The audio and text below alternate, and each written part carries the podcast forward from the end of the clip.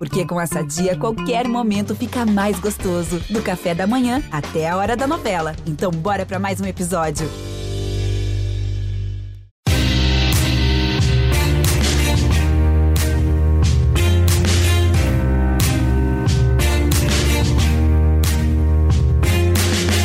Olá, ouvintes do GE, eu sou Rodrigo Capello, este é o Dinheiro em Jogo. Neste episódio, nós vamos falar sobre a situação financeira dos clubes de futebol do Rio Grande do Sul, de Minas Gerais e de Santa Catarina.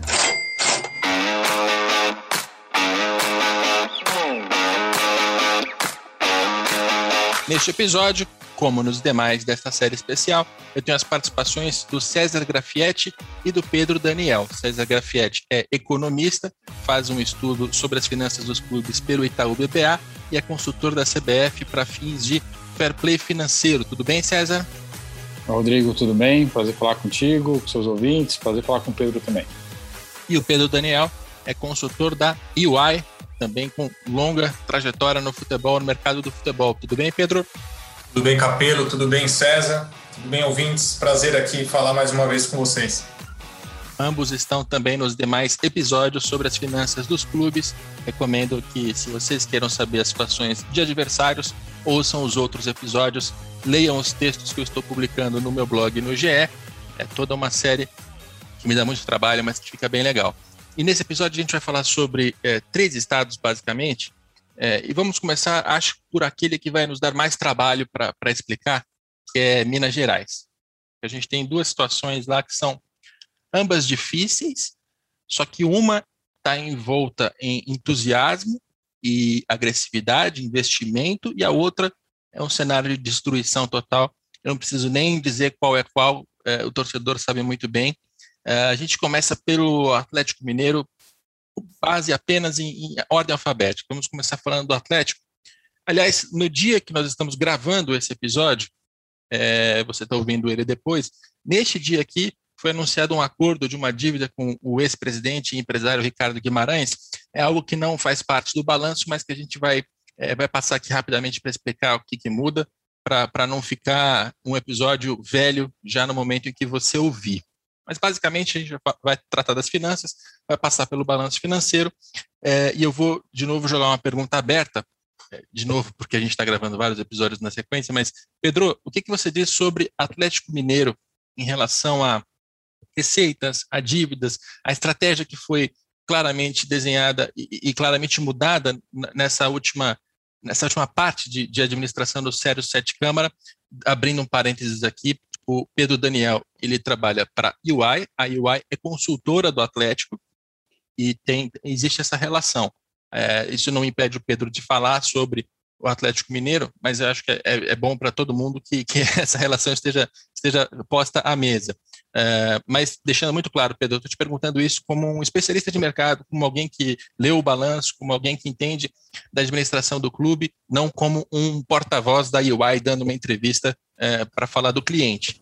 É, só um longo disclaimer aqui para deixar, deixar tudo muito claro. Obrigado, Capelo. Acho que fica até mais, mais fácil, porque é, eu, eu, não estou aqui nem com o crachá do Galo, nem, nem, algo, nem nada parecido. Né? Acho que a, a visão aqui é é um pouco mais de indústria, né? E onde que o Galo tem inserido nessa linha, né? Mas falando um pouco sobre, é, sobre o que você comentou, né, em termos de receita, endividamento, né, é, o, o, Galo adotou uma estratégia que é muito clara, né, de, é, de um crescimento inorgânico, né? Então, só para explicar um pouco a diferença, né? Alguns clubes, quando querem se reestruturar ou crescer, eles podem definir um crescimento orgânico, ou seja, sem um aporte de fora, né? Você é, é, evoluindo de acordo com, a sua própria, com as suas próprias pernas, vamos dizer assim, né, dentro da sua realidade de caixa, né, ou um crescimento inorgânico, que é o quê? Um investimento de fora que acelera esse processo. Né? Então, trazendo exemplos que aconteceram né, aqui no Brasil, o Flamengo né, fez uma construção dentro de um crescimento orgânico. Né? Começou lá em 2013, né, e ele começou de fato até alta performance chegar no que ele gostaria em 2019. Né? Então a gente vê uma linha do tempo, é, uma linha do tempo grande né, para um clube de futebol. Né? O Palmeiras ele fez um trabalho diferente, ele fez o crescimento inorgânico, né, que eu estou chamando. Então, em 2013 teve um aporte do Paulo Nobre, depois ainda teve né, do, do patrocinador atual. Então, é, criou-se uma situação né, de, de, de, estratégia que acelerou o processo de reestruturação do Palmeiras. Né? Lembrando que quando o Paulo Nobre entrou, estava na Série B, ou seja, estava numa situação pior do que o Flamengo né, em 2013, mas ele atingiu alta performance mais rápido do que o Flamengo. Né? É, o Galo, com essa estratégia do, desse crescimento inorgânico, ele quer acelerar o processo para que ele volte a ser protagonista. Né? Então, é, é, isso traz uma situação de endividamento muito alta, porque afinal de contas, essa questão do inorgânico nada mais é do que um empréstimo, né, um aporte financeiro no clube, né, para que ele possa acelerar esse processo, aumentar suas receitas, né, entrar nesse, nesse fluxo que a gente fala, né, um fluxo virtuoso num clube de futebol. Tá? Só que isso é bastante arriscado, né, e a gente conhece diversos casos que não deram certo, né, e eu citei um que deu certo, ou que está dando certo, né, no caso do Palmeiras, mas a grande verdade é que hoje o Galo não tem um fluxo de caixa né, que, que, que possa, de alguma maneira, honrar com seus compromissos do dia a dia.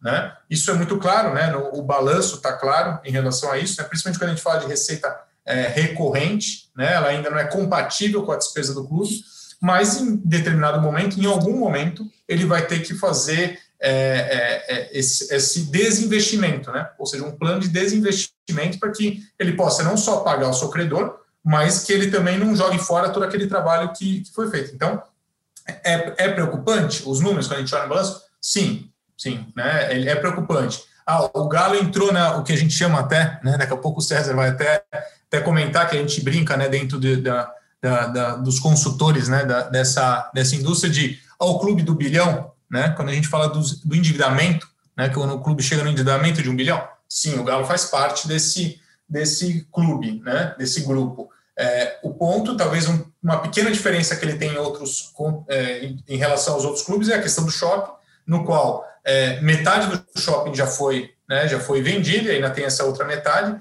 mas o endividamento é muito mais elevado que isso. Então é, é uma, uma aposta, né, esse, esse investimento e espero, né, pensando no futebol brasileiro como um todo, espero que dê certo. Acho que essa, esse é o grande ponto. Enquanto a gente também não tem, e acho que é legal para o César refletir também né, trazer essa reflexão. Enquanto a gente não tiver uma, uma regulação em relação a isso, é, é, eu, né, em relação ao aporte de fora, eu acho que é, pode ser uma estratégia bem interessante para ele acelerar esse processo. Né? Mas isso a gente só vai ver, é, é, só vai ver com o tempo.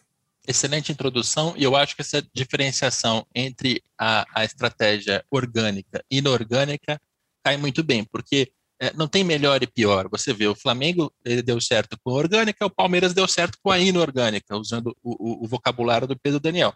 O Atlético Mineiro ele vai dar certo ou errado apenas por causa da estratégia? Não sabemos, mas a gente pode aqui delimitar riscos que estão envolvidos nessa história. Eu quero que o César faça a introdução dele, mas até para, ah, você não é torcedor do Atlético, não está acompanhando a parte política, não sabe o que está acontecendo, é o seguinte, é, o Atlético teve, nos últimos três anos, o Sérgio Sete Câmara, um advogado que assumiu a presidência é, como situação, inclusive com apoio do Alexandre Calil, que é alguém muito influente na, na, no conselho. Ele chegou com um discurso de austeridade. Olha, o Atlético vai construir um estádio, precisa organizar suas contas, vai gastar menos e vai colocar a casa em ordem. Isso foi é, aplicado ali em 2018. Aí chega 2019, não está dando certo eles mudam a chave e começam a fazer investimentos, começam a contratar jogadores. E de onde vem o dinheiro? De é, empresários atleticanos, é, os mecenas, né, que lá no, no, caso do Atlético eles chamam de os, os R's, porque se trata de Ricardo Guimarães, é, ex-presidente do Atlético e dono do BMG, Rubens Menin, Rafael Menin, ambos ligados à MRV Construtora, a CNN, uma operação recente, eles compraram a Itatiaia em Minas Gerais, que é uma rede de rádio bastante influente. É, eles têm o Banco Inter, enfim, tem um conglomerado, eles têm muito dinheiro, eles estão colocando dinheiro no Atlético, e tem também o Renato Salvador, é o quarto R, é, que é mais um empresário importante ali do cenário de, de Belo Horizonte, Minas Gerais. É, essas são as pessoas que estão emprestando dinheiro. E aí o, o Atlético resolveu fazer um all-in, né? Quando você pega todas as suas fichas no poker e, e aposta tudo de uma vez, é o que está acontecendo agora. Eu, eu quis fazer esse, essa introdução, César, porque você já vai entrar numa parte crítica, né, de, de reflexão sobre essa estratégia, e talvez o nosso ouvinte que torce para outro clube não sabia da situação, é bom fazer um resumo. É, não, bom resumo e bons resumos, né? Porque o Pedro também trouxe bem um contexto é, da estratégia, que, que é importante para a gente entender as diferenças. De fato, não é não tem certo e errado, tem a que dá certo e a que dá errado. Né? Depende muito como você faz a, a implantação.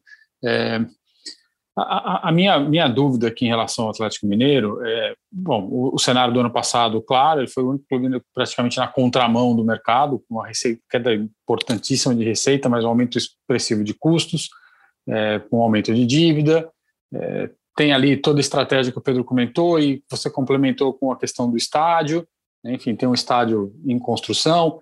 A, a minha dúvida é, muito menos com o que aconteceu em 2020, que está muito claro, né? O clube se endividou para investir, para formar um elenco vencedor e tudo mais, e não conseguiu no primeiro ano.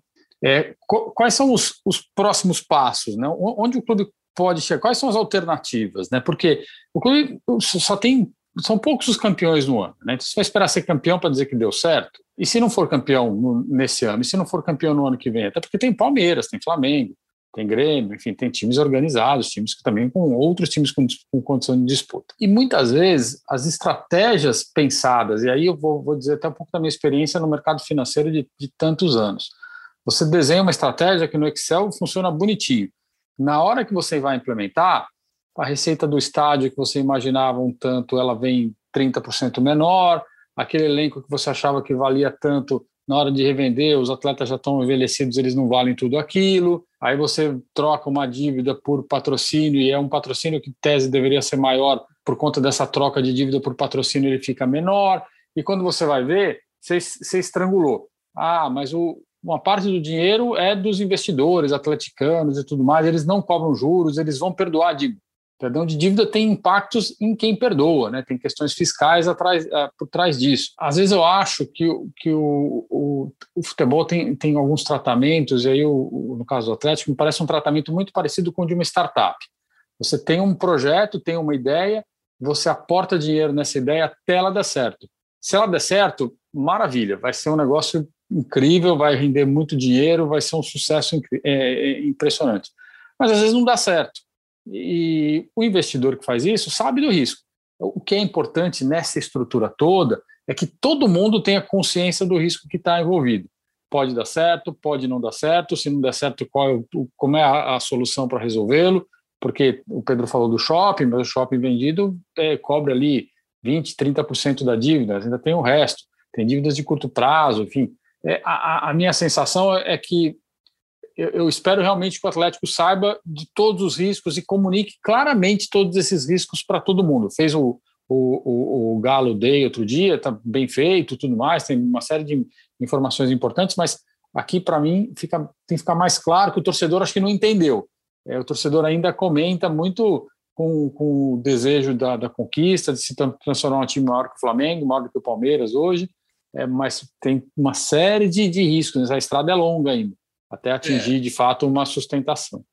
O torcedor ele, ele é muito movido pelo, pelo imediato, imediatamente antes, imediatamente depois, né? Então, imediatamente antes, quando a situação era de pouco investimento, de resultado ruim dentro de campo, o torcedor claramente está insatisfeito. Ele não quer ouvir falar sobre austeridade. Eu entendo, né? Ainda que ela seja necessária, na maior parte dos casos, eu entendo o torcedor não gostar disso. Aí quando chega um empresário alguém que, eh, notadamente, tem um patrimônio é, generoso e tem dinheiro para colocar e está colocando, faz investimentos, troca o treinador, troca, é, traz um monte de jogadores, é lógico que o torcedor vai gostar.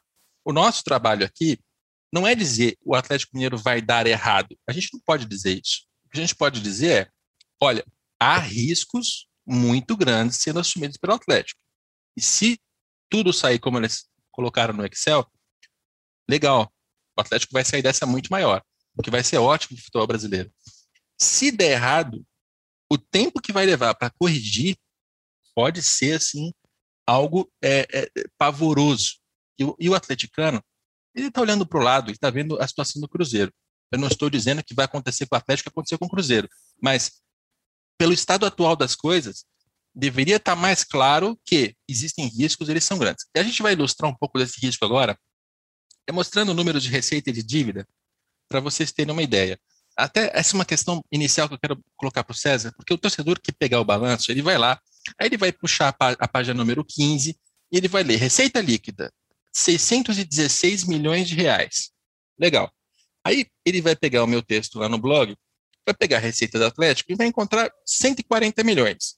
Qual a conclusão que ele vai tirar? O Capelo está me sacaneando. Ele está tirando dinheiro do Atlético só para a análise ficar pior. Então, eu queria que o César explicasse para a gente é, um pouco daquelas receitas que eles contabilizaram com venda da propriedade de investimento, ganho com valor justo de Diamond Mall, ganho com valor justo de fundo imobiliário, que são questões é, contábeis que até tem de constar no balanço, não estou questionando isso, mas que é, a gente não pode colocar junto das receitas operacionais porque não representam dinheiro de fato. Queria que o César explicasse um pouco mais sobre isso, para vocês terem a palavra de um especialista, não do, do jornalista. É, vamos lá. Acho que, é, primeira coisa, assim, o, tudo que o Atlético fez está correto, tá? não tem nenhum, nenhuma questão é, é, errada, não tem a história de maquiagem de balanço, nada disso, está tudo certo. Assim, contabilmente, quando o Atlético tinha tem duas grandes propriedades, vamos chamar assim, né? tem um shopping center e tem hoje uma participação, tem um estádio em construção, mas enfim, é um, é um ativo, um imobilizado, um imóvel. É, quando ele vendeu metade do shopping ano passado para aplicar o recurso no, no, no, estádio, ele aproveitou e reavaliou o, o ativo, esse shopping, como estava no, no, balanço. Ele tinha um valor, é, vou falar aqui um valor genérico só para fazer a conta, de 100, ele vendeu metade por, 5, por 70, ele falou, poxa, a outra metade que eu tenho registrada não é 50, é 70. Então ele jogou essa diferença, né, toda a reavaliação, o valor a mais que, que, que tem para ele esse ativo, esse shopping, ele colocou como uma receita, porque é, é um movimento natural que você tem que fazer para registrar o aumento de valor do seu ativo, né, do seu investimento. É, nesse processo, ele também reavaliou, ele colocou o valor da venda da outra metade. Então tem que entrar na receita uma parte que é que vai a, a, além do que estava registrado no balanço. Então, entra o, valor da venda do shopping, entra o valor da, da, da, reavaliação do shopping, e aí depois tem um valor de reavaliação do estádio, né, que estava por um valor pequeno, porque tinha lá só o terreno, as obras estavam começando, aí foi feita uma reavaliação do estádio, e essa reavaliação também entrou no balanço, ou seja, uma parte, essa diferença dos 140 para cerca de 600 de milhões de receita, basicamente são ajustes contábeis né, dos valores dos ativos, dos investimentos que o clube tem no estádio e no shopping center. Está certo, é assim que tem que ser feito, a contabilidade está correta, mas para fins de cálculo, não, não são gerações do futebol. Né. O futebol gerou 140 milhões com bilheteria, com televisão, com venda de atleta e tudo mais. Isso aí é uma, uma receita que tem que ser analisada sob outra ótica e não a ótica do futebol. É isso. E, e na receita, é, por que, que eu deixo sem, sem nada disso. Aliás, você tira também no seu estudo, César? Também, também. Né? Eu desconsidero dar os mesmos 140 milhões de reais. É isso, porque se você deixa esses números lá, são valores que não têm efeito caixa, ou seja, não são dinheiro de fato, e são valores que são, eles não são operacionais, eles não estão ligados às receitas do dia a dia do Atlético. É, eles, eu até acho que eles deveriam ser classificados como extraordinários, não sei se deveriam estar entre as receitas operacionais, mas essa é uma questão contábil que não vale a pena a gente gastar muito tempo aqui. Qual é o resultado prático disso? Com essas receitas todas é, envolvidas ali, o Atlético terminou o ano com um superávit de 19 milhões de reais. Se você tirar essas receitas e, logicamente, tirar também o custo que envolve o estádio, porque você tem 268 entrando e 218 saindo, você tira tudo isso, tira todas as questões contábeis envolvendo o estádio do balanço do Atlético. O Atlético teria um, um prejuízo, um déficit de 244 milhões de reais. É, o que é uma linha que merece entendimento, mas é só para que quem, quem for lá abrir o balanço entenda por que, que esses, esses valores são difíceis de entender e, e tem que precisamos gastar um tempo com isso. É por esse motivo. É, e aí, passando até da, da receita para frente, né? A receita, poxa, 140 milhões de reais. É, você tem metade disso vindo de, de, direito de transmissão, significa que as outras linhas estão todas muito baixas. É, marketing comercial está gerando pouco dinheiro, a torcida, logicamente, no ano de pandemia, a bilheteria quase zero, é, o sócio-torcedor, ele gera lá um valor, mas não é suficiente, é, venda de jogador, você tem ali 26 milhões de reais, então, assim, são, são todas linhas de receita que precisam aumentar muito, né? E aí eu vou até puxar o Pedro para a conversa de volta, é, para que ele fale um pouco até dessa expectativa em relação ao estádio, porque um dos argumentos frequentes no Atlético, na torcida, é o de que é, hoje a receita está baixa, Só que daqui a, um, daqui a um pouco tempo, né, poucos anos, o estádio vai estar inaugurado e vai trazer receitas novas e pode encorpar esse faturamento. É, o que, que você conhece desse, desse projeto e quanta, quanta, quanta fé você coloca de que o faturamento do Atlético pode é, disparar a partir disso? É, eu acho que, a, a acho que você, você, levantou um ponto fundamental, né? Que ela, é, a, reinauguração, a inauguração né, de uma nova arena, porque a arena é nova, né, ela pode ser um, um, ponto, um simbolismo de uma nova era para o clube. Tá? Essa é a expectativa, acho que de todos, da própria torcida, né, inclusive. Né? É, muito pensando no modelo que aconteceu com o Palmeiras, né, no qual é, a gente até discutiu no podcast, ou vai discutir né, no podcast de São Paulo, o Palmeiras ele teve uma virada muito grande quando, a, em 2014, a Arena foi é, reaberta, né, no caso do Palmeiras, porque ela já existia. Então você teve uma grande receita, né, que ainda tem, né, com match day, né, com bilheteria como um todo, o sócio torcedor, né, e no caso do Atlético, diferente do modelo do Palmeiras, você tem as propriedades comerciais, né? Então, é, o name right, na verdade, que já tá já, já foi vendido de certo, de certo modo, né, que é a Arena MRV, né, as propriedades que são os camarotes, né, e outras propriedades comerciais como um todo. Então, assim, ele pode sim é, potencializar essa, essa nova era do clube. Mas, de novo, é o que a gente acabou discutindo em relação à estratégia. Né? Ela, ela, e acho que o César foi feliz ao explicar, né? ela tem diversas variáveis, né? e acho que a maior parte dessas, dessas variáveis, é, elas, é, elas tendem a ser perigosas, né? porque, ao final de contas, é, o clube está mais alavancado. Tá? É, isso significa que não vai dar certo? Não. Né? Essa é a estratégia que o, que o clube assumiu, né? ainda mais com a Arena, do que pode ocorrer. Mas acho que, trazendo o ponto do César, é, tem algumas variáveis que o próprio clube não controla. Né? A gente não pode imaginar uma, uma, uma arena trazendo muitas receitas numa pandemia, por exemplo, né? num ano como esse. Né? Então, você imagina se o clube está muito alavancado, pensando num primeiro ano e acontece, óbvio, né? isso é uma coisa que espero que nunca mais aconteça, né? mas acontece uma situação que não está sob o controle do clube, é, essa aposta vai por água abaixo. Né? Então, é, é, esse sim, é, respondendo de novo é, a, a, pergunta, Capelo, é uma expectativa muito grande do Galo em alavancar as receitas através da Arena. E todos os clubes que, né, foi feito um estudo amplo nessa linha, né, todos os clubes que, que são utilizados como benchmarking né, do, do, do Galo, eles têm suas arenas próprias. Eles usam isso como um grande, de, um grande ponto de, de geração de receita eu acho que pode dar muito certo no longo prazo. Né? Eu, eu, pessoalmente, se eu fosse decidir futuro do Atlético entre o shopping e o estádio, e eu, eu faço essa comparação porque metade do shopping já foi vendida para pagar a construção do estádio, eu prefiro o estádio. Que faz parte do, do, core business do Atlético, né? Ele faz futebol, ele pode destravar várias receitas comerciais, camarote, tem várias possibilidades. Mas é importante. Até contribuindo, Capelo, se me, me, se me permite. Claro. Né? O, clube, o clube não é um administrador de shopping. Né? É, é, então, a não ser que ele tenha uma receita muito extraordinária ou uma estrutura específica dentro, da, dentro do, do clube para cuidar disso, isso pode gerar muitas receitas. É, é, essa é a única maneira que faz sentido você ter um shopping. Caso contrário, na verdade, você está engessando um, um, um volume financeiro elevado né, fora do seu core, né, e muito provavelmente não gerando a receita que você poderia é, numa, num estágio, que é como você comentou, ou em qualquer outra coisa que faça parte do seu core, que teoricamente é aquilo que você sabe fazer melhor. E, e, o estádio, ele, ele, quer dizer, o shopping ele traz 10 milhões de reais por ano. O contrato anterior era esse, 10 milhões por ano. Qualquer resultado que o estádio gere além de 10 milhões vai fazer mais sentido. Agora, é, é, importante quando a gente compara com o Palmeiras, lembrar que no, no, caso do Palmeiras, o risco da construção ficou com a construtora, enquanto a bilheteria ficou com o Palmeiras. O custo do estádio, quem paga é a construtora, enquanto a receita é do Palmeiras. Entende? É um modelo um pouco diferente e, e mais seguro para o clube. No caso do Atlético, não. Ele vai aumentar a sua receita? Provavelmente. Mas ele vai aumentar também o seu custo, não sabemos quanto ainda. É, é, bom lembrar que existe também custo quando, quando essas coisas são, são faladas. Mas, enfim, estamos gastando muito tempo com o Atlético, precisamos seguir.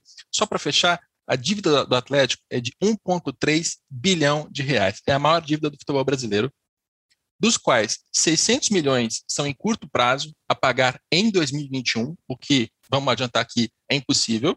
Tá? Então, isso tem que ser rolado. ou você pega outros empréstimos, ou você renegocia prazos, e é isso que está acontecendo. E desse montante, 1,3 bilhão, grosseiramente aqui, uns 300 milhões, é, até 320, é, são valores que estão ligados aos mecenas. Né? O Ricardo Guimarães, que acabou de fechar um acordo para reduzir o valor, trocar uma parte por, por patrocínio na camisa. O Ricardo está tá sendo é, benevolente com o Atlético nesse, nesse acordo. Isso vai reduzir o endividamento em relação a esses números que a gente está citando aqui agora. A maior parte é com Rubens Menin, Rafael Menin, a família Menin, um empréstimo sem juros, mas isso, lembro, são 320 milhões numa conta de 1 bilhão e 300. Ou seja, tem outro 1 bilhão para pagar. O Atlético está tá assumindo riscos bastante altos. É, vamos seguir com o Cruzeiro, é, porque aí a gente, aí a gente vê o que, que pode acontecer quando a, a, megalomania dá errado, né, César? Porque é um clube que a gente alertou, né?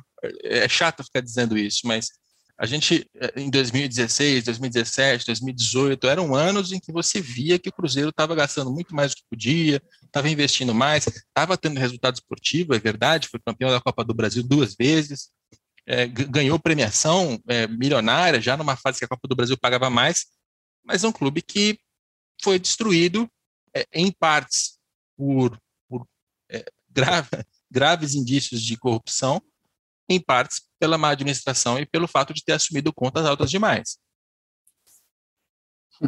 É, o, o, o Cruzeiro pagou a conta. Foi o primeiro clube que, de fato, pagou essa conta, né? Seja porque a gestão foi realmente muito ruim, do ponto de vista de fora de campo, né? E aspectos, como você comentou, policiais, inclusive, mas cometeu o erro, o erro básico de gastar muito mais do que podia, se endividar mais do que podia e achar que podia carregar isso empurrar isso com a barriga eternamente. Se você pegar a história do Cruzeiro, eu acho que nos, entre 2015 e 2020 teve dois anos com geração de caixa positiva, né, com receitas maiores que as despesas, mas com valores pequenos e, e é, com, com nível de, de, de dependência de, de, de, conquistas várias vezes, ou de venda de atleta, enfim, com, com nível de geração de receita recorrente muito baixo. Então, era realmente um, um projeto de, de, de bicicleta, né? Você fica girando ali a roda, fica girando a bicicleta, só hora que você para, você cai, não tem jeito. E foi o que aconteceu com o clube. E vai demorar para se reestruturar, porque são muitas dívidas, é um nível de receita ainda muito baixo. Jogando a Série B, essas receitas caíram ainda mais. Enfim, a situação no Cruzeiro, por mais esforço que seja feito internamente, é uma situação muito difícil de ser, de ser resolvida.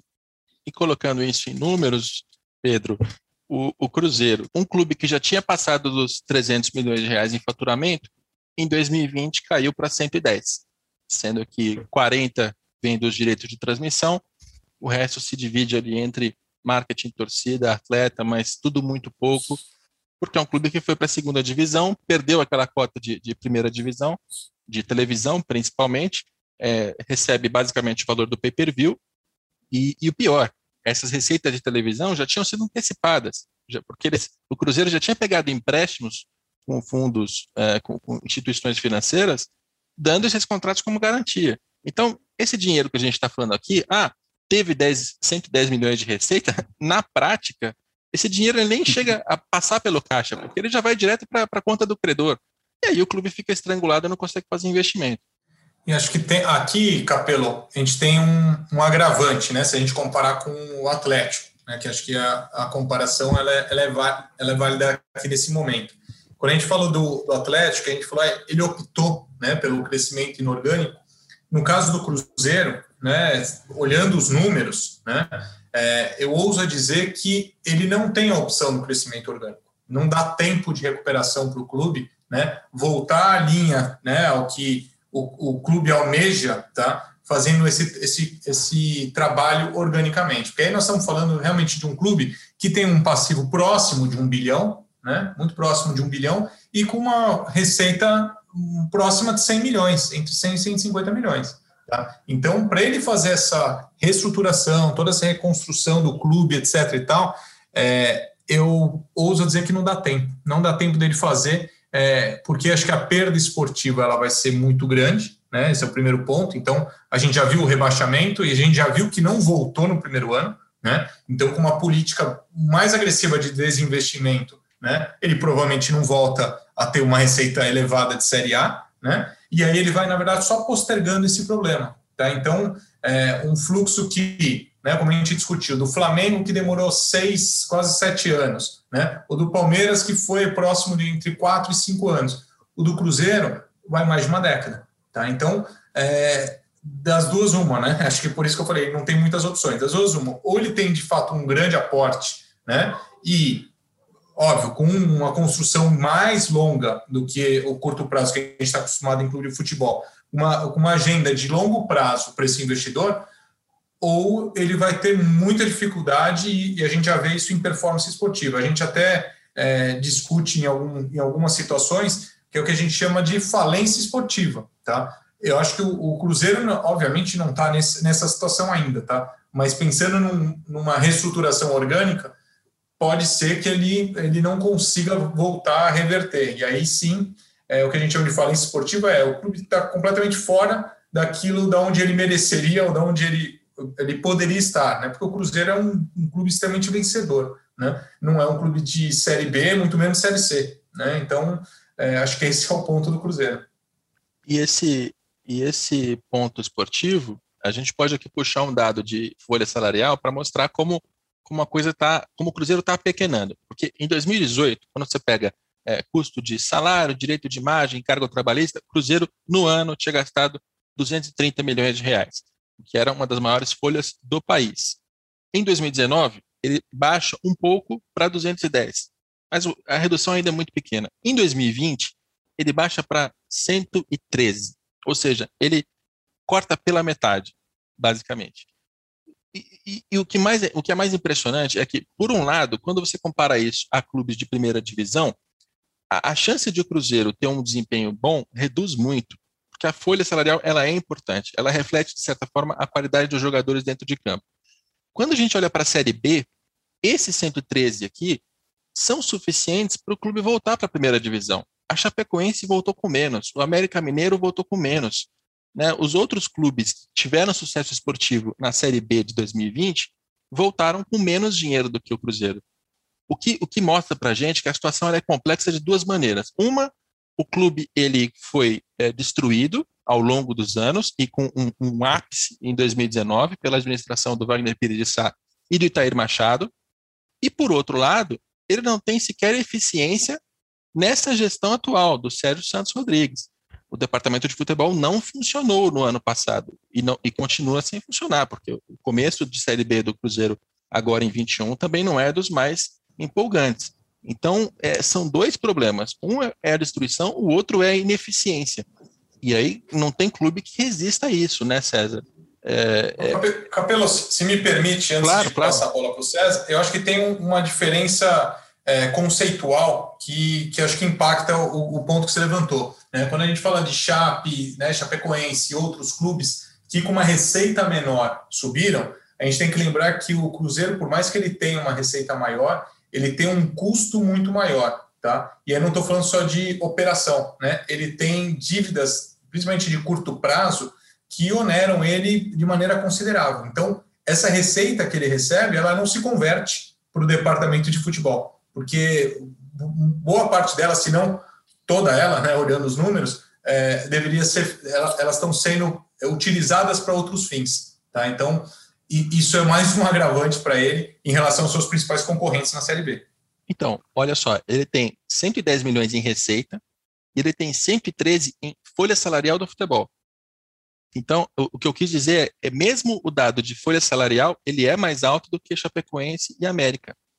É, e ele tem, lógico, o que o Pedro disse faz todo sentido, porque quando, quando você tem a sua receita sendo tirada né, por várias outras questões, você tem que pagar um acordo aqui, você tem que pagar, tem uma penhora ali, tem uma execução a colar, você não consegue usar aquele dinheiro. Então, muito provavelmente esse, esse valor aqui de folha salarial, ele existe no papel, mas o Cruzeiro não conseguiu pagar, teve atraso salarial, teve problemas, e isso, isso dentro de um ambiente de futebol é, é terrível. Né? Manter os salários em dia é um negócio difícil. É, mas, mas, enfim, mesmo assim, eu, eu insisto, há um problema de ineficiência. As pessoas responsáveis pelo departamento de futebol não conseguiram montar um elenco que conseguisse ser melhor do que a América, Chapecoense e os demais concorrentes, mesmo tendo ainda mais dinheiro do que eles. Pedro quer fazer uma, uma tréplica antes de passar para o César? Não, pelo amor de Deus, deixa eu aprender agora com o César. Não, é, essa questão da ineficiência ela é clara, e, e, e aí ela é, a ineficiência ela vem de diversas formas. Né? Primeiro, porque é, certamente você não consegue reduzir todos os salários ao mesmo tempo. Isso, você não consegue reduzir o elenco todo. Então, às vezes, você tem que emprestar, continuar registrado no atleta, continuar pagando alguma coisa do, do, do, do atleta que você não está usando. O atleta não quer sair porque ele não, talvez não tenha um clube com, com a mesma remuneração, mesmo que ele não esteja recebendo tudo.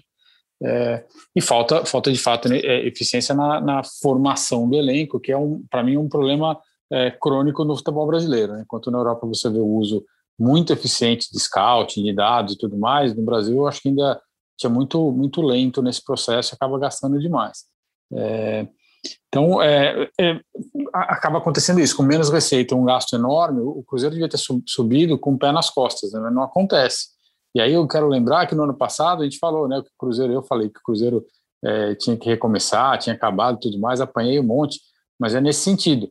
É, o clube não tem, não, não, não, tem capacidade hoje, mesmo com mais receita que, que um time de, de Série B, mesmo com mais custo que um time de Série B, de se, se reestruturar e ser competitivo no, novamente. A história da falência esportiva que o Pedro comentou é isso. Ele vai se arrastar por quanto tempo se não tiver um aporte é, é, relevante de dinheiro. Que o que aconteceu ano passado, ele teve mais ou menos uns 60 milhões de reais de, de adiantamentos, né, de patrocínio, enfim, de, de cotas, para ajudar a fechar essa conta que a Receita não deu, não, não, não conseguiu, né? E, e aí eu queria só fazer mais um adendo rápido no, no material que você produziu sobre transparência. Muita gente questionou e criticou, ah, por que vocês falaram que o Cruzeiro é transparente? É, aqui tem uma diferença entre a qualidade da informação que o clube presta nos balanços e a condição desses balanços, né? O clube consegue mandar lá um balanço bem montado, bem organizado, estruturado, com todas as informações. O que você enxerga desse balanço é muito ruim, né? Não, não, não é que o que você está enxergando só porque é transparente é bom, mas a qualidade do que foi entregue é bem razoável, dá para entender ali relativamente bem que o cenário é muito duro. É, eu montei o ranking de transparência de maneira bem, bem objetiva. Né? São perguntas respondidas que valem um ponto cada. E o César Grafietti foi um dos três especialistas convidados a avaliar o balanço. E é muito claro como é um ranking de transparência e confiabilidade dos balanços, da, da, das documentações financeiras, publicação de balancete, de orçamento. O que acontece?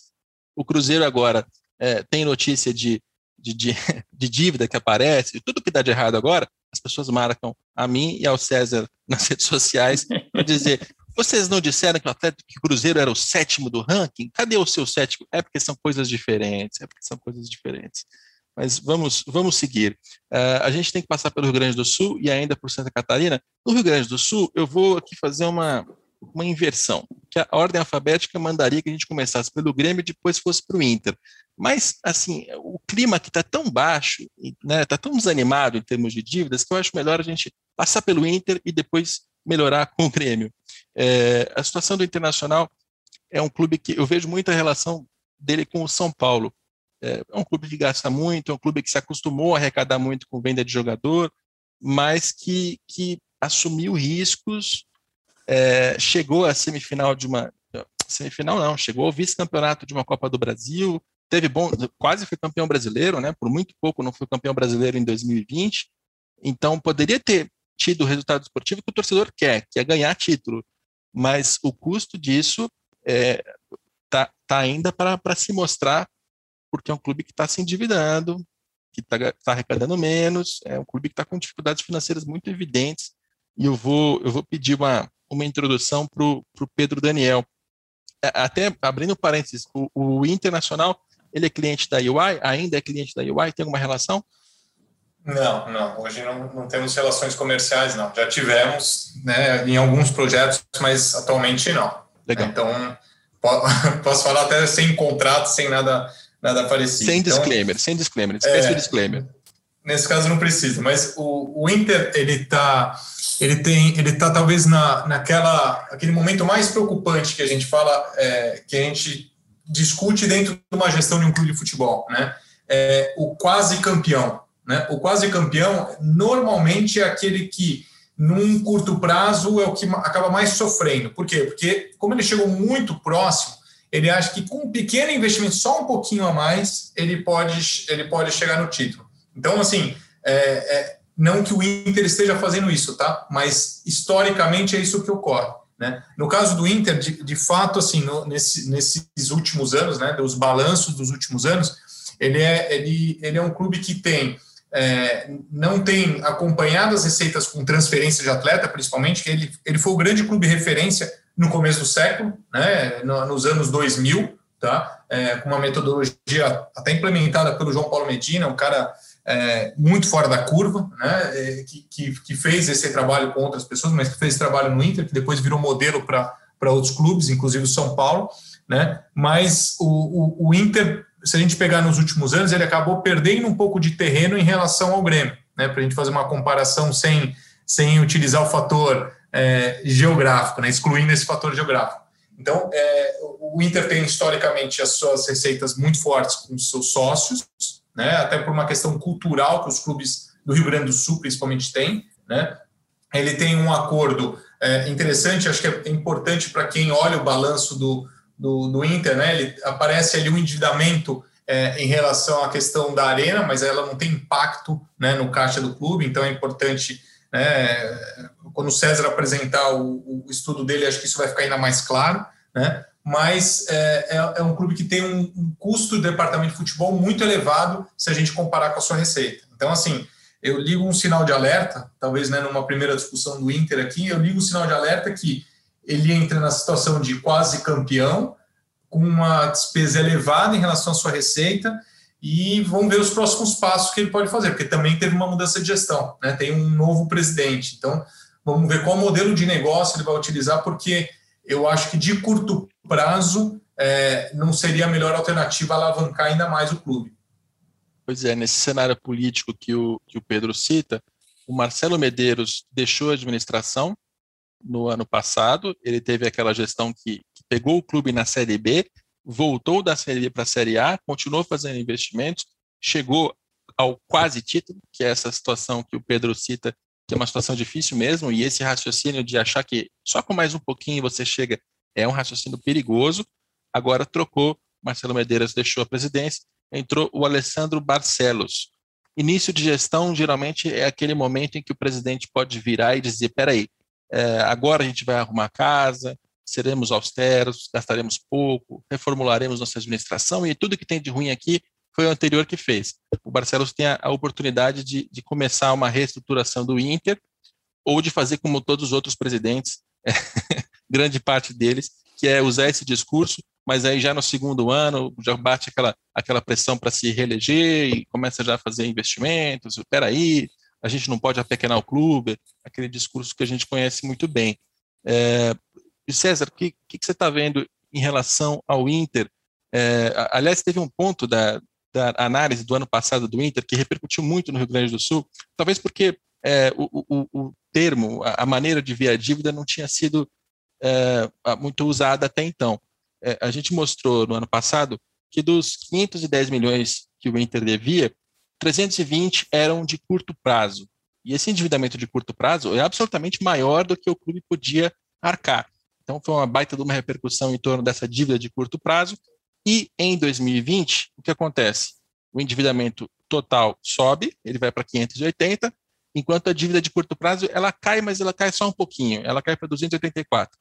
Ainda assim, é uma dívida de curto prazo que aperta muito o Inter, e eu queria que você explicasse para a gente qual é o impacto disso no dia a dia do futebol, né? Quando você tem compromissos tão altos no curto prazo, o que é que o clube deixa de fazer? É, a, a, dívida, a, dívida, de curto prazo, assim, primeiro, você tem a obrigação de pagar. Né? E, e, aí a gente, vai, a gente vai ter que separar aqui a questão da dívida em diversos blocos. Tem aquela dívida que é o salário, que o que acaba acontecendo, não, é, não sei se é o caso do Inter especificamente, mas o que o clube acaba fazendo é, eu pago o salário, mas eu não recolho os encargos nem o imposto de renda. Então eu reduzo ali aquela, aquela necessidade de saída de caixa. É, aí você depois na, tem a dívida com o banco, enfim, com, com terceiros, que você consegue renegociar. Essa aí você joga para frente, seu custo fica mais alto e você não desembolsa. O problema de, dos clubes, especialmente os clubes que gastam e investem muito, como é o caso do Inter, é que tem uma parte da dívida que é pagamento para outros clubes e para agentes. Hoje em dia, se você não pagar clube e agente, eles entram na FIFA e isso gera uma série de sanções, especialmente a proibição de contratar atletas por algum tempo.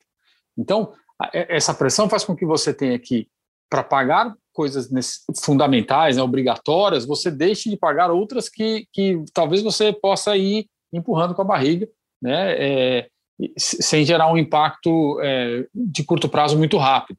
Então, a ginástica que você tem que fazer para fechar o caixa, ela é muito grande. o que você tem que buscar é, normalmente, fazer uma receita extraordinária, vendendo atleta, buscar um adiantamento lá de dinheiro de TV com um patrocinador, para tentar, de alguma forma, é, fazer ali os pratos ficarem girando e nenhum, girando e nenhum deles cair. E, e, essa é a grande dificuldade no mundo do futebol e que eu acho que ela foi normalizada. Para mim, grande, o grande problema é que o futebol normalizou uma gestão é, caótica. Então, a, os clubes são assim, o futebol é assim. Né? E no caso do Inter, o é assim é ainda pior, porque o, os, os mandatos têm dois anos só. Aquela história que você comentou, Rodrigo, de que ah, no primeiro ano vem com um discurso austero e depois vai mudando. No segundo ano já tem que mudar, porque assim tem eleição. Né? O, o dirigente no Inter, por isso que talvez ele não consiga criar um, um, um planejamento de prazo mais longo, porque a política é, consome a gestão ali é, diariamente. Então, é, tem dificuldades adicionais aqui no, no, no, caso do Internacional. Vou até contar um bastidor, não sei se deveria, mas é, já, já anunciei, então eu vou contar. Em 2018, o Inter ele estava é, voltando da Série B e aí eu fiz o texto na, na revista Época, estava na época ainda escrevendo sobre as finanças do clube. E aí um dos, um dos fatos que eu realcei naquele ano foi o de que o clube, mesmo na Série B, aumentou o seu custo de folha salarial, o que para mim era uma uma incongruência. Se você cai para a segunda divisão, se você está numa crise política, se você está com problemas financeiros, cair para a segunda divisão é o momento em que, lógico, você não pode é, zerar o clube, mas você pode reduzir, você pode segurar, você pode começar uma reestruturação financeira, para que quando você volte, você volte com saúde financeira para alçar voos mais altos. E aí o, o, então presidente, Marcelo Medeiros, tinha acabado de chegar, ele é, pegou um avião junto com o pessoal dele, foi até o Rio de Janeiro, eu fico em São Paulo, eu trabalhava na sucursal, ele foi até o Rio de Janeiro para reclamar com a direção do jornal em relação ao texto que eu escrevi. E fez toda uma grande explicação de como estava reestruturando o clube, como a situação era difícil, mas tinha várias coisas acontecendo, consultorias uh, trabalhando, ajudando, tal, e o repórter tinha que ter ouvido, fez todo um monte de, de, de, de, de acusações ali. Passado todo esse tempo, eu olho aqui para o balanço, para os balanços do Internacional, e eu vi que a dívida ela foi de 313 em 16 para 355 em 17, para 395 em 18, para 510 em 2019, 580 em 2020, nessa administração do Marcelo Medeiros. Então, aquelas é, promessas que ele fez em tom de acusação ao repórter que escreveu uma análise em 2018, com base no ano de 2017, é, não se cumpriram. E é por isso que eu tenho todo cuidado aqui quando um dirigente chega com um discurso de é, reformulação, reestruturação e de culpar o mensageiro que é quem está olhando esse balanço aqui para explicar para o torcedor o que é está acontecendo. Esse é um caso que eu passo aqui, é, e é por isso, torcedor, que quando eu sou aqui um pouco mais conservador, pessimista, é por esse motivo. É porque dirigente de, de, clube de futebol no Brasil, ele, ele tem esse tipo de comportamento. É, vamos seguir para o Grêmio, mas eu vou, eu vou abrir mais uma, mais uma, uma tréplica para vocês dois. Vocês querem falar mais alguma coisa em relacionada, relacionada à Inter, Pedro? Não, acho que você comentou na, na queda do, do clube, né? Ele teve a sorte, se é que eu posso chamar de sorte, de, ter, de ser o último ano, né? Com o que a gente chamava, né? Cada um chama de uma maneira, mas do, do paraquedas, né? Ou seja, ele não teve a redução de receita, né? De série A para série B, né? Como ocorre atualmente, né? Hoje os clubes é, saem de uma receita de Série A, né, contrato de televisão, né, de Série A para Série B, antes você tinha apenas um redutor no primeiro ano, né, no caso do, do Inter. Então, é, ele teve essa né, sorte né, de, de, de não, não precisar cortar tantos custos, né, como acontece hoje. Né, quando você cai de Série A para Série B, você vira uma empresa é, com metade do faturamento ou até menos que isso. Né? Então, o, o, Inter conseguiu se segurar e até voltar para a Série A de uma maneira no, no, ano seguinte, que era o que acontecia, acontecia historicamente aqui também no futebol brasileiro. Tá? É, então, essa foi a sorte dele. E, e, em relação ao seu ponto, Capelo, que você comentou ali, de normalmente discutirem, brigar com o repórter, ou o que quer que seja, com o jornalista, né? Eu acho que, e aí não estou falando especificamente do Inter, tá? Mas é o que acontece com muita frequência na indústria, né?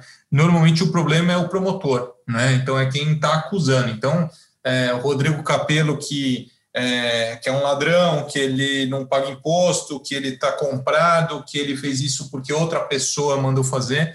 Normalmente isso acontece. E isso acontece não só com jornalista, mas com com consultor também, né? No meu caso, o César, que aconteceu algumas vezes também, normalmente, em vez de você explicar o caso, você vai para a pessoa física que comentou sobre isso, né? É muito ruim, é muito ruim, não é nada saudável, mas acontece, e os dirigentes sabem, como eles têm a, a, a torcida na mão, né? Eu, eu no sentido de que o torcedor ele torce para o internacional e o dirigente é o representante do internacional. Isso vale para todos os clubes de futebol. Então ele tem uma força de opinião pública muito grande. E ele usa isso. Só que o tempo passa.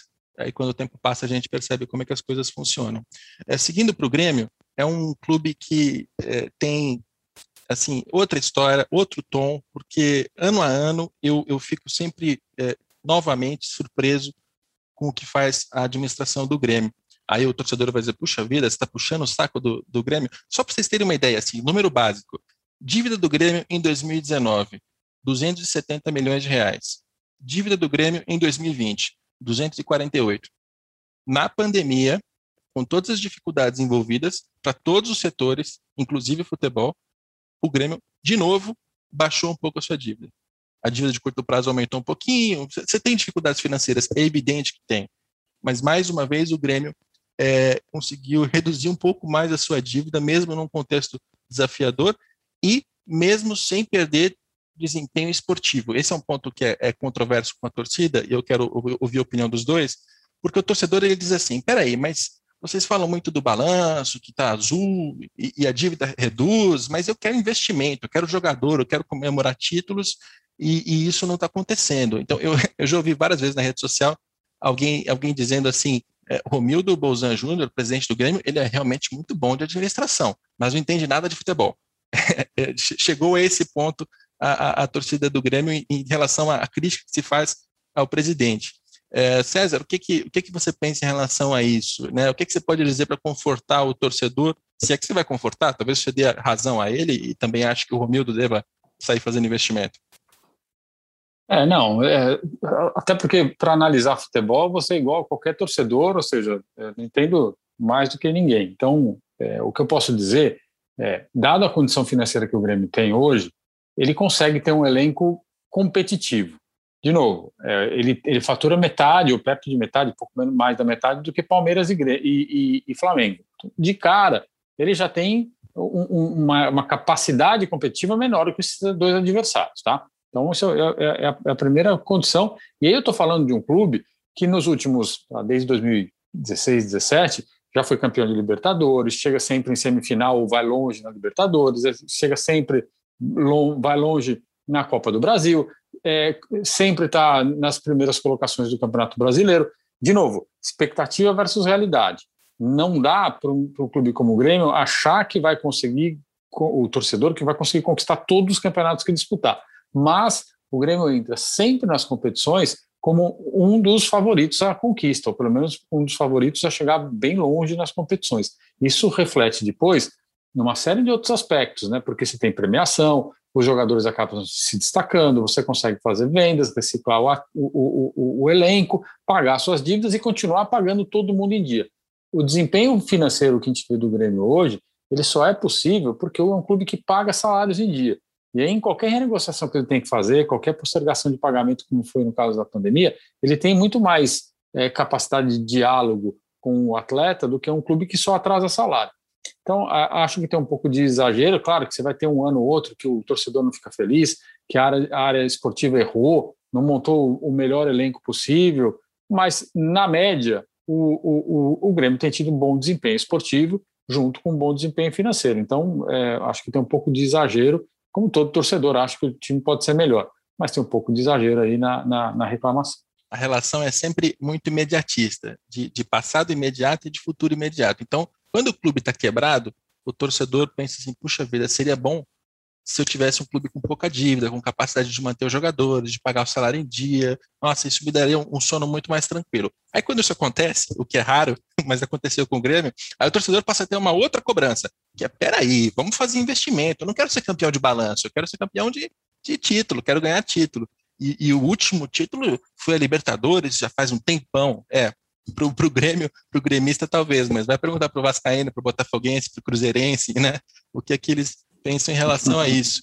E aí, Pedro, você você está de que lado nessa, nessa, nesse dilema entre, entre investimento e entre saúde financeira? É, não, chega até a ser engraçado, porque o Flamengo ouviu muito isso, né? A direção do Flamengo ouviu muito isso. Ah, o Flamengo não é banco, o Flamengo né, é um clube de futebol, a gente vive de título, etc e tal. Né? Hoje a gente escuta muito do Grêmio, mas acho que tem, o Grêmio tem um mérito, que acho que o César explorou bem, né? É, dele ter se reestruturado e ter feito toda a reconstrução dentro da realidade dele. Né? Então hoje a gente vê o Grêmio né, numa linha que ele é o terceiro clube no Brasil, não só em receita, mas até né, em performance. Né? O Flamengo e Palmeiras estão dominando, né? Se a gente pegar Libertadores, Flamengo e Palmeiras ganhando os dois últimos, brasileiro né? Os três últimos, se não me engano, foram Flamengo ou Palmeiras. E o César comentou, né? O Grêmio ganhou Libertadores, chegou em semifinais seguidas, né? De Libertadores. Né? A Copa do Brasil foi finalista agora, né? Semifinalista no ano anterior. Então, assim, é um clube que, que tem sido competitivo, né? Então, dentro da realidade do, do Grêmio, é, isso, isso, é muito interessante. E acho que agora, olhando né, num, é, num viés puramente financeiro, é um clube que tem um endividamento de empréstimo bancário quase zero. Né? Ele chegou a zerar e agora está com um valor muito baixo, que provavelmente foi zerado já nesse primeiro, né, primeiro semestre desse ano, né, porque ele também cons ele conseguiu, com essa valorização, com essa performance, né, valorizar o, o, elenco com conseguindo algumas grandes vendas. Então a gente vê na sequência Arthur, né, que foi vendido para o Barcelona por um, vo um volume financeiro considerável, o Cebolinha, né? O PP, agora recentemente, né? Talvez tenha pulado um ou outro, mas assim, citei só três grandes vendas que foram assim nos últimos três, quatro anos. Isso tudo faz com que o Grêmio continue sendo competitivo, né? E revelando os jogadores, que é o que ele tem feito, né? Agora tem o Ferreirinha, que já, já entrou, já se destacando. Então, você tem todo um aparato do, do Grêmio que, que me parece muito interessante pensando num cenário do futebol brasileiro. Né? Flamengo e Palmeiras, óbvio, descolaram, mas se, se, se eu tivesse que citar um clube que vem num trabalho muito forte nessa linha, acho que o Grêmio estaria é, é muito próximo dos dois clubes citados. Para colorir essa situação com números, o Grêmio tem 405 milhões de reais em faturamento. É, grande parte disso vem do direito de transmissão, tanto de Campeonato Brasileiro quanto premiações de mata-mata. Como o Grêmio vai, vai longe nessas competições, ele tem ali uma, uma, um excedente. E isso é muito legal, porque esse cenário atual permite que o Grêmio tenha uma receita de televisão próxima, muitas vezes maior do que um Corinthians, o que não acontecia no modelo anterior. No Clube dos 13 e na Globo, portanto, de 87 até 2011, 2018, na verdade, é, era, um, era um período em que o Corinthians iria ganhar mais do que o Grêmio sempre. Hoje, com um modelo mais variável, o Grêmio consegue é, faturar tanto quanto ou mais, porque consegue um desempenho esportivo melhor. Na parte comercial, ele tira só em patrocínios 32 milhões de reais, fora royalties, licenciamentos, outras coisas que eu somo aqui na, na parte comercial, mais do que o São Paulo faz em São Paulo, mesmo tendo uma torcida menor, estando numa cidade menor, com uma economia menor, o Grêmio arrecada mais com a parte comercial, que também denota um bom trabalho. E a venda de jogador, como o Pedro já, já ressaltou, é, frequentemente, nos últimos três anos, pelo menos, até quatro, é um clube que faz mais de 100 milhões de reais em, em venda de jogador e, e, consegue complementar esse, esse, esse negócio todo para ter mais dinheiro, fazer mais investimento, ter um elenco que tem e continuar com a saúde financeira no lugar. O ponto que eu acho importante é é difícil cobrar do Grêmio a mesma coisa que se cobra de Flamengo e Palmeiras. Porque mesmo fazendo um excelente trabalho, é um clube de 400 milhões de faturamento. Não é um clube de 600, 800, né? coisa que a gente viu acontecer no Flamengo e no Grêmio, eh, no Flamengo e no Palmeiras. Então, é, é, é sempre, sempre será, na minha opinião, quero ouvir vocês dois, um clube que terá que ser mais eficiente, terá realmente que aplicar muito bem os seus recursos, porque mesmo indo bem em várias questões, ainda tem um porte que é um degrau abaixo desses outros. Eu estou entrando em, em controvérsia é, desnecessária aqui, César. Vou me perseguir? Não, claro que não. Eu, eu, eu comentei isso há pouco também. É, é, é, isso. Acho que é a expectativa correta. Às vezes o torcedor é, não, não, entende. Então, essa eficiência, ele vai buscar, o clube busca onde? Numa boa geração de atletas na categoria de base, né, que, que garante ali uma, uma eficiência no gasto é, do plantel. É, vai, vai, ser, ele vai buscar eficiência na contratação de atletas mais baratos. E o clube tem feito bem isso, pelo menos vinha fazendo isso é bem. É, esse ano parece estar querendo arriscar um pouco mais, ano passado também, enfim. É, e, e, aí eu acho que é o grande segredo, né? uma eficiência nessa montagem do elenco com atletas baratos e atletas formados em casa.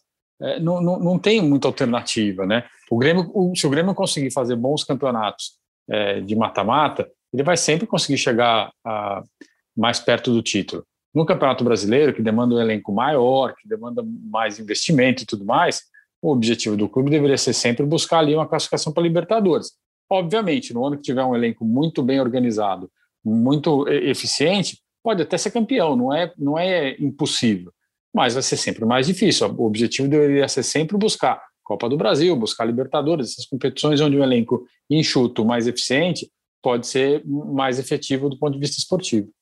É isso aí. Eu prometi falar de Santa Catarina, o tempo do episódio já está longo, então vamos passar com, com celeridade. É, os catarinenses vão, vão nos perdoar, mas é, por, por, estarem na segunda divisão, ter, enfim, histórias até mais simples de contar, a gente vai passar com mais brevidade. O Havaí e o Chapecoense são dois clubes que eu vejo com histórias bem, bem fáceis de entender e distintas. O Havaí é um clube que sobe, desce, sobe, desce, tem uma instabilidade financeira por causa disso, porque você está na segunda divisão, você recebe 8 milhões de televisão, você vai para a primeira divisão, você passa a receber 30, 40, um pouquinho mais do que isso, e aí você, você não sabe como se, plane, se planejar, né? Você monta um elenco para a Série B que custa tanto, chega na primeira divisão, precisa reforçar, mas sabendo que se você gastar demais e fizer loucura, você pode ser rebaixado mesmo assim e ter problemas financeiros. E o Havaí me parece um clube é, ordenado, controlado, assim, eles não fazem é, grandes irresponsabilidades tentam ficar, mas estão é, acostumados com essa rotina. E a Chapecoense é uma história é, muito, muito triste, né? Não só por causa da, da queda do avião, mas todas as consequências que ficaram a partir daquele episódio, consequências financeiras, porque quando você olha, por exemplo, dívida da Chape, era um clube que até 2018 a gente olhava na, lá na dívida e tinha zero. Ela, ela não tinha um, um, grande porte, ela não tem uma grande arrecadação, mas ela estava organizadinha, estava consolidada na primeira divisão, estava dando uma baita de uma história para todo mundo. E aí, com a queda do avião, vem as, as reclamatórias trabalhistas, as ações, as indenizações, dívidas que ela não tinha, é, dirigentes que ela perdeu, não só no voo, mas o próprio presidente é, da Chape nessa última administração, o Paulo Magro, é, ele, ele faleceu para a Covid, era alguém que estava tentando colocar o clube no lugar e que, e que morreu, enfim. É, é uma história muito triste a da Chapecoense e, e, e ela se demonstra, inclusive, aqui, nesse, nessa questão de balanços financeiros de dívida. É, enfim, fico chateado quando conto essa história, Pedro, porque realmente é era um exemplo muito bom do futebol e que, e que agora tá em, é mais um clube com dificuldades financeiras das quais a gente relata em relação aos outros. É, não entrando no mérito né, é, é do, do, que ocorreu, né? Porque afinal de contas nem tenho essa é, é, é, audácia de falar alguma coisa nessa linha. Acho que a, a, a Chape, é, é, primeiro que eu fico feliz em ver né, ela de volta, de fato, à Série A. Né? Acho que esse já é um, um, uma grande alegria dentro daquilo, todo o contexto que ocorreu. Né? É, em relação ao que você comentou do Havaí, é, e eu acho bem interessante né, trazer isso. É, tem muitos clubes que eu acabo conversando, né, esses clubes que estão indo de Série B para a Série A, assim, com frequência, né, sobe e desce, e, e, já mais de uma vez né, discutir com um clube, e aí eu posso citar um, um exemplo, tá, com o América de Minas, por exemplo, né, que ele tem esse fluxo também, muito parecido com o do Havaí, e que na última vez que ele subiu, né, o que, que ele fez? Ele falou, olha, eu não vou conseguir competir com os clubes que estão faturando 500, 600 né, milhões de reais, sendo que eu, eu não vou faturar 100 nesse ano. Então, qual que foi a estratégia, tá? E aí acho que isso que talvez encaixaria, pensando na realidade do Havaí, né?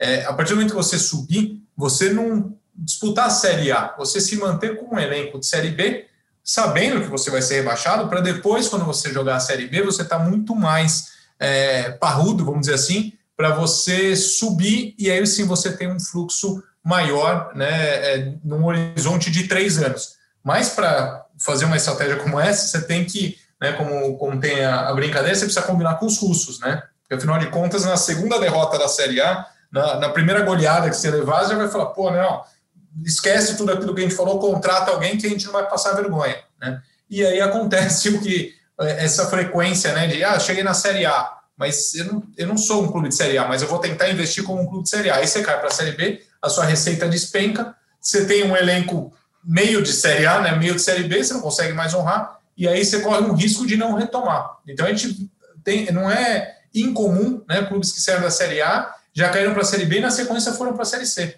Né? O, é o Joinville, né, falando em clubes catarinenses, o Joinville é um exemplo, né, um exemplo claro disso. Né? Então é, é, é uma situação é, até preocupante para a gestão de cada um dos clubes. E o próprio Figueirense também é outro caso que é, esteve na primeira divisão um tempão, mas não conseguiu se, se sustentar ali, caiu e, e não tem. Agora está aí com recuperação judicial e com tentativa de virar empresa de novo, enfim, é outra história complicada. É, e foi bom o acréscimo em relação ao América Mineiro, afinal, esse é um, um episódio também de Minas Gerais. O América eu vejo um perfil muito parecido com o do Havaí sobe, desce, sobe, desce, sobe, desce, tem dificuldades com isso, mas quando você olha para a dívida, para a administração, são clubes organizados, assim, tem, tem lá suas pendências, seus parcelamentos, tal, mas estão organizados. César, o que, que você diz sobre é, Havaí, Chapecoense, América Mineiro, esse trio? É, pensando no, no, futebol catarinense, acho que vocês resumiram bem, e eu queria lembrar que, assim, está falando de Havaí, Chape, Figueirense, Joinville, Criciúma, ah, o futebol catarinense já foi mais forte, né? Acho que aqui tem um, tem um trabalho, talvez, que é, de retomar essa força do futebol catarinense que, que já houve um dia. É, hoje a Chape está na Série A, mas o Figueirense, o Criciúma na Série C, é, o Joinville já acho que deve estar tá na, na D. Enfim, o futebol catarinense perdeu muita força. Perdeu força de, de, de, formação de elenco, perdeu força de um campeonato que era um pouco mais competitivo. Então, é, aqui cabe um, uma reflexão interna né, da, da, da, Federação Catarinense, dos clubes, para que eles possam retomar um, um, processo de crescimento que hoje é ocupado muito mais pelos clubes do Nordeste e já foi ocupado pelos clubes catarinenses. E no caso do América, assim, é um, é um, é um clube que eu sei bem organizado, bem estruturado, é, e, e, tem essa dinâmica de sobe, desce, sobe, desce. Eu acho que é, é, é claro, aí já está no mercado que está buscando um investidor e tudo mais, talvez seja o que falte para como não tem dívidas relevantes, não, o clube está tá, tá sufocado por falta de dinheiro, talvez falte justamente esse, esse aporte para ganhar um pouco mais de musculatura e sair daquele bloco de clubes ioiô, né, que com receita que, que são de subir, mas não são de, se, de permanecer na Série A, para um bloco que, que consiga brigar mais pelo 12º, 14º lugar e menos pela, pela última posição. Então, é, porque é um clube organizado, bem estruturado, tem lá uma, uma, uma uma, parte de, de, um estádio, enfim, tem centro de treinamento, tem tudo para se sustentar na Série A. O que vai gerando cada vez mais dificuldade, né, se a gente pegar é, no, no, no, grupo de clubes que estão jogando a Série A hoje, ou que tem possibilidade de jogar a Série A, dificuldades para aqueles clubes grandes, né, de grande torcida, que caíram e vão ter muito problema para se manter na Série A quando eles voltarem. Então, o futebol está tá mudando um pouco de, de, de eixo de, de forças, e a gente vai ver cada vez mais clubes de menor impacto de torcida ocupando as posições da Série A em detrimento de clubes de maior torcida. É isso aí. Bom, esse é o nosso episódio sobre Minas Gerais, Rio Grande do Sul e Santa Catarina. Só para vocês terem uma ideia de, de como esse jornalista, que é um canário, que horas são agora aí, em Milão, onde você mora, César? Meia-noite e 34. É isso. É isso. Essa é a demonstração de quem é este jornalista, que faz, faz as pessoas trabalharem de graça, gravar mais de quatro horas de podcast de madrugada. Então, é, desculpas e obrigado por participar aqui do episódio, César.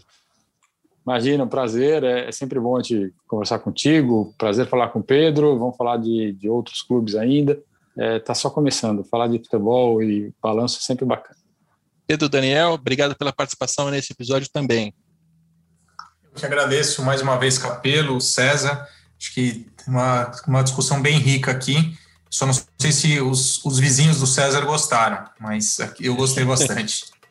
é isso. Aqui para a gente são, são sete e meia da noite. Também não é lá um horário muito usual, mas eu sou menos canalha com o Pedro Daniel.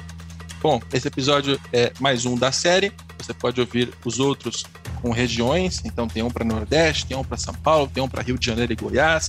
Você pode se informar sobre as finanças dos outros clubes, os outros episódios, além da série por escrito no meu blog no GE.